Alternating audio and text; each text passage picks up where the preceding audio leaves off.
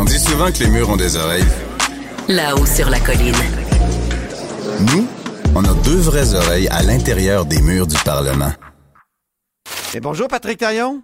Bonjour Antoine. Notre chroniqueur constitutionnel et accessoirement professeur de droit à l'Université Laval. Deux sujets stimulants, bien que récurrents euh, aujourd'hui, mais il y a toujours de la nouveauté dans ces sujets-là. C'est la laïcité et l'aide médicale à mourir et tu vas euh, faire ressortir là, certains angles juridiques et constitutionnels dans ces deux sujets-là. On commence par la laïcité. Parce que le projet de loi pour renouveler euh, la disposition de souveraineté parlementaire, comme on dit poétiquement, ou la disposition de dérogation, comme on dit euh, aussi, ou la clause en obstant, comme on, dis- comme on disait il y, a, il y a 30 ou 40 ans, euh, elle a été dé- il a été déposé ce projet de loi-là pour euh, protéger la loi sur la laïcité. Oui, il est tout, tout frais d'aujourd'hui, en tout cas au moment où on enregistre, projet de loi 52. Euh, un projet de loi qui tient en deux articles, hein, c'est tout simple. On, on prend une des deux dérogations, celle à la charte canadienne, on la renouvelle pour cinq ans, quelque chose qu'on risque de devoir faire à nouveau pour la loi 96 d'ici le 1er juin 2026, puis éventuellement aussi là, pour la loi sur la laïcité. Euh, Peut-être juste deux remarques. Euh, D'abord, faut attirer l'attention sur la position courageuse de Québec solidaire. Ben oui. Euh, tu as écrit sur le sujet ce matin. Euh, une position courageuse qui consiste là à je dirais, renforcer le consensus québécois quant à sa capacité de déroger à la charte canadienne, puis en même temps un appel et un désir à développer un modèle québécois euh, propre en matière de droits et libertés, une, ce que certains appellent, c'est un peu techni- technique, mais une autonomisation de la charte québécoise. Euh, tu as raison dans ton texte, euh, dans, ta, dans ta chronique euh, de, de jeudi matin, euh, de, de souligner que cette position-là, bien que souhaitable, là, de renforcer la charte québécoise, elle a un angle mort. Euh, il faut pas se bercer de, certaines illusions. Oui, attends, faut- je veux juste dire, c'est courageux parce qu'ils sont opposés à cette loi-là. Ils ont voté contre. Bien sûr, Mais ils sont là, contre sur le fond. C'est comme s'ils disaient, ben, on a quand même le droit comme Québécois à- à- de déroger à, à- à la charte fédérale. Et, et c'est ici que le débat doit se faire. Moi, donc moi, j'ai trouvé ça courageux puis Oui. intéressant comme comme parce que c'est un geste, disons, autonomiste, euh, faute Oui. de, de, de, de, de meilleurs euh, qualificatifs. Mais là, ça a évolué. Ils viennent C'est d'envoyer une normal qu'à l'interne, qu'à l'interne, cette position-là suscite, euh, euh, disons, euh, besoin de faire des ajustements. Il Oui. faudra voir à l'intérieur du caucus, faudra Parce qu'il y a voir eu un aussi dans les texte de, de Geneviève Lajoie hier matin. Moi, Oui. j'ai fait ma, j'ai écrit ma chronique euh, hier, donc mercredi après-midi, puis publié ce matin, donc geste courageux de Québec solidaire. Mais là, cet après-midi, on sent qu'à Québec solidaire, on est mal à l'aise avec cette position-là. Alors, je, je, je la L'opposition, c'est fait pour s'opposer. Oui. Et donc, d'appuyer le gouvernement de la CAQ sur un sujet aussi sensible, sur une question de principe, ça prend du courage. Et, et maintenir cette position-là dans le temps, ça va, ça va en demander. Déjà, à l'intérieur du caucus, sûrement qu'il y aura des gens qui aiment qui, qui vont chercher à vouloir peut-être nuancer le message, mais le, le vrai choc de la réalité, le vrai test de la réalité, ce sera devant les militants. On se rappelle que le caucus de Québec solidaire a déjà été désavoué en quelque sorte par ses membres sur Oui. des questions relatives, sur la position relative à la, relative à la laïcité. et, et, et donc, c'est le, le vrai test va venir dans quelques semaines. Comment, comment le, comment le, le cœur, euh, le, le, le, le- le- le- comment les militants du parti euh, vont vivre avec cette position-là, ça, ça sera à suivre. Sinon, écoute, sur le projet de loi euh, 52, euh, c'est technique sur le plan juridique, mais, mais moi, j'aurais préféré un dispositif un petit peu plus créatif Ah bon? euh, un peu plus imaginatif. On en avait déjà parlé à ce micro. Là, il on est dans une logique où il va falloir, de manière récurrente, déroger, au moins pour deux lois, la loi sur la langue française et la loi sur la laïcité. Euh, moi, j'aurais aimé une- un dispositif un petit peu plus ambitieux qui, qui aurait modifié, au fond, la procédure parlementaire Ah bon? pour faire en sorte que, justement, puisqu'il est question de la souveraineté du Parlement, ben, obliger le Parlement, évidemment, on peut pas obliger le Parlement futur à déroger, là. ça, ça c'est sûr que c'est impossible. Mais, Mais on peut c'est un choix obliger, des, des parlementaires de voter ou non pour une loi, oui. on peut obliger le Parlement de demain à débattre de cette question, à se saisir de cette question. Donc, au même titre que la procédure parlementaire oblige un nouveau Parlement à euh, débattre d'un discours d'ouverture qu'on appelait jadis discours du trône, Mhm. ben on pourrait imposer à tous les quatre ans au Parlement québécois de faire le point, faire le ménage, faire l'inventaire des dérogations, puis de se prononcer sur lesquelles on souhaite euh, voir le renouvellement et, et lesquelles on, on veut abandonner. et, et ça, je pense que c'est bon à la fois pour ceux qui croient dans le dispositif de la dérogation, mais aussi pour ceux qui s'en méfient. Faut pas que les dérogations euh, tombent un peu dans l'oubli. Ce- Celles à l'endroit de la charte québécoise, on n'a pas besoin de les renouveler. Donc, c'est intéressant quand même qu'on qu'on se penche sur cette situation-là. Puis, on veut aussi éviter ce qui s'était passé quand il y a eu alternance euh, du gouvernement Lévesque au gouvernement Bourassa. Euh, C'est-à-dire qu'on avait des dérogations, puis le gouvernement Bourassa a juste pas renouvelé, mais sans assumer publiquement son choix. Donc, Oui, parce qu'il faut rappeler que René Lévesque avait décidé de, de, de mettre une disposition de dérogation de souveraineté parlementaire partout, dans toutes les nouvelles lois adoptées à partir de 1982, Donc, il, il pour faut protester que... contre le rapatriement de la Constitution puis l'enchassement de la, la Charte.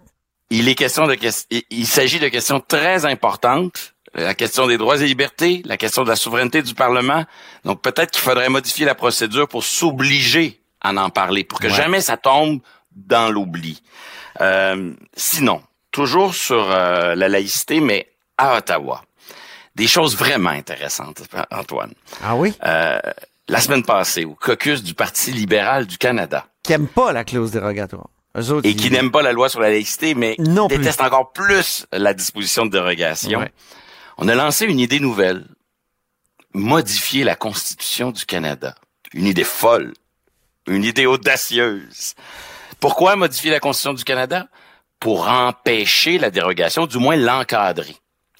Et je dois t'avouer que c'est une excellente idée à mes yeux, Antoine, parce que au lieu de, de faire ce que, ce que plusieurs proposent, c'est-à-dire demander aux tribunaux de réécrire la Constitution pour inventer des limites à la dérogation, Mhm. là, la classe politique canadienne, du moins le caucus du Parti libéral, se comporte de manière responsable. Il dit, ben, on va faire le débat, on, on a le pouvoir, on devrait en, en- en s'engager dans une euh, révision de la Constitution. Mais là, faut que je t'explique pourquoi ça se produira pas. Évidemment, c'est pas juste parce que c'est compliqué modifier la Constitution. Parce qu'ici, c'est pas si compliqué. Là. Ça prend seulement sept provinces Ah, représentant 50% de la population, puis le fédéral. Est-ce que, peut-être pas le gouvernement Trudeau aujourd'hui, qui vit une certaine impopularité, mais est-ce qu'on peut imaginer qu'un gouvernement fédéral est capable de réunir l'appui de sept provinces? Je pense que oui. c'est pas, excuse-moi, ça serait pas l'unanimité? Non, pas pour une question comme Il y ça. a plusieurs euh, ça. manières de modifier la C'est Constitution. ça. Et, Donc, je pensais et que on est c'était obsédé par le fait que ça a pris l'unanimité pour Meach et Charlottetown. Ça. On pense que ça prend toujours l'unanimité, mais c'est pas le cas. C'est pas le cas. Ici, sept provinces, ce serait euh, suffisant. Mais ce que les députés libéraux euh, fédéraux ont oublié, c'est que la Constitution de 82 qu'on a imposée au Québec sans son consentement, Oui. Euh, elle nous désavantage à bien des égards, mais des fois, il y a des petits prix de consolation, des petites miettes pour le Québec là-dedans. Ah bon? Et euh, une des petites miettes qu'il y a, là, c'est euh, un droit de retrait dès qu'on nous enlève du pouvoir. Un- Le droit de retrait Ah. avec con- compensation. Attention, euh, mon oncle 101, un opting out Euh. pour ceux qui ceux qui comprennent mieux le chinois. Donc l'idée que le changement s'opère, mais ceux qui exercent le droit de retrait peuvent se soustraire au changement. Donc ça, ça veut dire que si un jour la classe politique canadienne décidait de éliminer la dérogation ou de l'encadrer, Ouais. ben le Québec, avec son Assemblée nationale, pourrait dire, ben parfait, ça c'est un changement qui va s'appliquer ailleurs au Canada, mais nous, on va s'y soustraire et on va conserver notre Ah bon? souveraineté parlementaire. Je savais pas qu'on pouvait faire ça avec une disposition de, de la Charte des droits.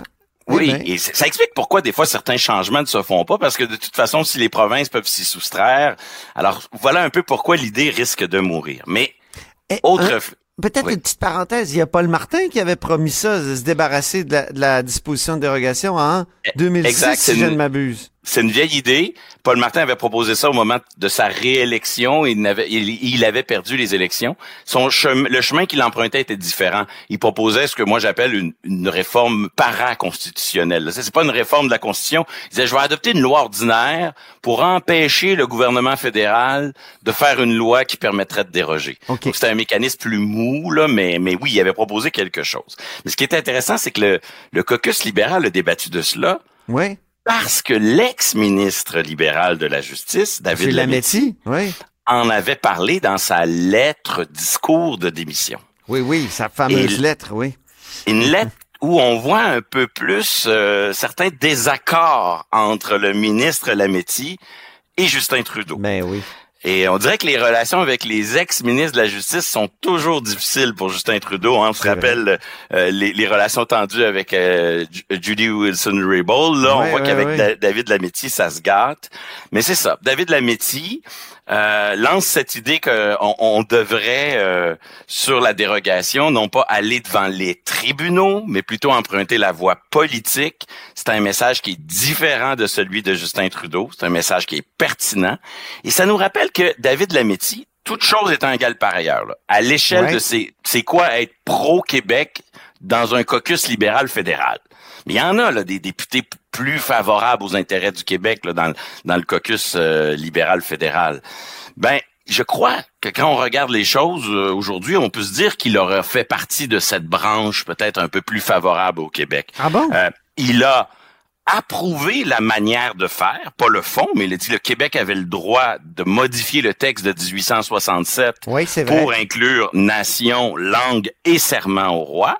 Euh, ben, l'abolition du serment au roi. Mhm. Euh, il a repoussé dans le temps l'intervention fédérale devant les tribunaux dans le dossier de la loi 21. Et, et c'est ça un ah. peu la, la, la, rumeur qui tourne autour de son départ, c'est que on l'aurait remplacé par un ministre qui, par rapport à la question de la dérogation de la loi 21 et du Québec, est davantage intransigeant et, et davantage sur la ligne dure. Donc ça, ça va être à suivre, mais c'est un, un, aspect qui est quand même assez intéressant de cette saga euh, entourant la dérogation et la loi 21. Oui, mais oui. Patrick, parlant de laïcité, euh, qu'est-ce qui se passe avec la décision de la Cour d'appel sur la loi 21? Parce que ça fait des mois qu'on l'attend, non? C'est long. Il y a toutes sortes de sources qui disent, ah, c'est imminent, imminent, mais ça vient pas. C'est long, puis c'est long longtemps. Là. Novembre 2022. On est oh. rendu en février 2024. Euh, c'est un banc exceptionnellement de cinq juges. Normalement, quand on va à la Cour d'appel, on en a trois. Sur les questions extrêmement politiques notamment pour donner l'impression que le droit c'est une vraie science, puis que c'est pas des décisions politiques qui sont rendues. Les juges vont traditionnellement essayer de faire un effort pour rendre une décision à l'unanimité. Par exemple, renvoi sur la sécession du Québec, décision à l'unanimité. Parce que sinon, ça saute tellement aux yeux qu'il y a une dimension politique que cette exigence de, qui n'est pas une exigence juridique de consensus, s'impose souvent parmi les juges. S'il faut s'entendre à cinq juges, ça se peut que ça soit la raison du retard. Ils sont cinq à la cour d'appel, c'est ça? Oui. Mon hypothèse, Antoine, ce n'est pas une information, ce n'est que de la spéculation. Ah bon, OK. Mais mon petit doigt me dit, hmm. un peu comme dans le renvoi qui avait précédé le rapatriement de la Constitution, celui dont euh, Frédéric Bastien nous parle dans, son ouvrage. celui de 1981. Exactement. On avait eu une Cour suprême extrêmement divisée. Il fallait mm. additionner les duos de juges pour arriver à une majorité qui pensait pas pareil selon les arguments. OK. J'ai l'impression qu'on a des juges qui sont prêts à invalider la loi 21 malgré la dérogation, mais qui s'entendent pas sur le chemin intellectuel pour s'y rendre. Aha. Regarde dans le passé jusqu'à présent dans le dossier. On a deux juges, la juge Duval-Essler en appel sur une question provisoire, puis le juge Blanchard en première instance, qui ont chacun accepté un argument des opposants. Mais dans le buffet des arguments des opposants, là, il y a tellement de choses différentes que quand on rentre dans ce buffet des opposants, on veut pas toujours manger le même plat. Ah, c'est ça. Ils n'ont pas les mêmes arguments la juge du Val-Esler a donné raison aux opposants sur une question de disposition d'interprétation sur l'égalité homme-femme. Le juge Blanchard, lui, a donné raison aux opposants sur la question de la langue. Résultat des courses, le juge Blanchard et la juge du Val-Esler sont en désaccord.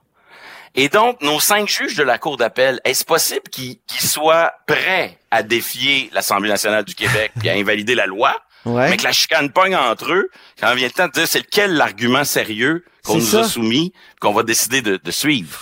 C'est mon hypothèse, ce n'est pas une information, mais je ne serais pas surpris qu'on ait une décision avec des dissidences et avec des, des voies, des, des voies argumentatives concurrentes. Parlons d'aide médicale. Enfin, euh, l'aide médicale à mourir. Euh, les ministres du gouvernement Legault hier ont fait un point de presse. Euh, encore une fois, ils demandent à Ottawa d'harmoniser de manière explicite le code criminel à la loi québécoise sur ce qu'on appelle les directives anticipées. C'est ce qui est, c'est un peu le testament biologique dont, on parle parfois, c'est-à-dire que quand on est bien, on se dit ben si un jour euh, j'ai Alzheimer, par exemple, j'aimerais qu'on mette fin euh, à mes jours. Donc, est-ce qu'on peut consentir à l'avance? C'est ça. il est question de consentement dans le code criminel, puis il est question de consentement dans nos lois. Ouais. Et, et là, au fond, moi, je suis de ceux qui disent, ben, la job du fédéral, c'est de décriminaliser.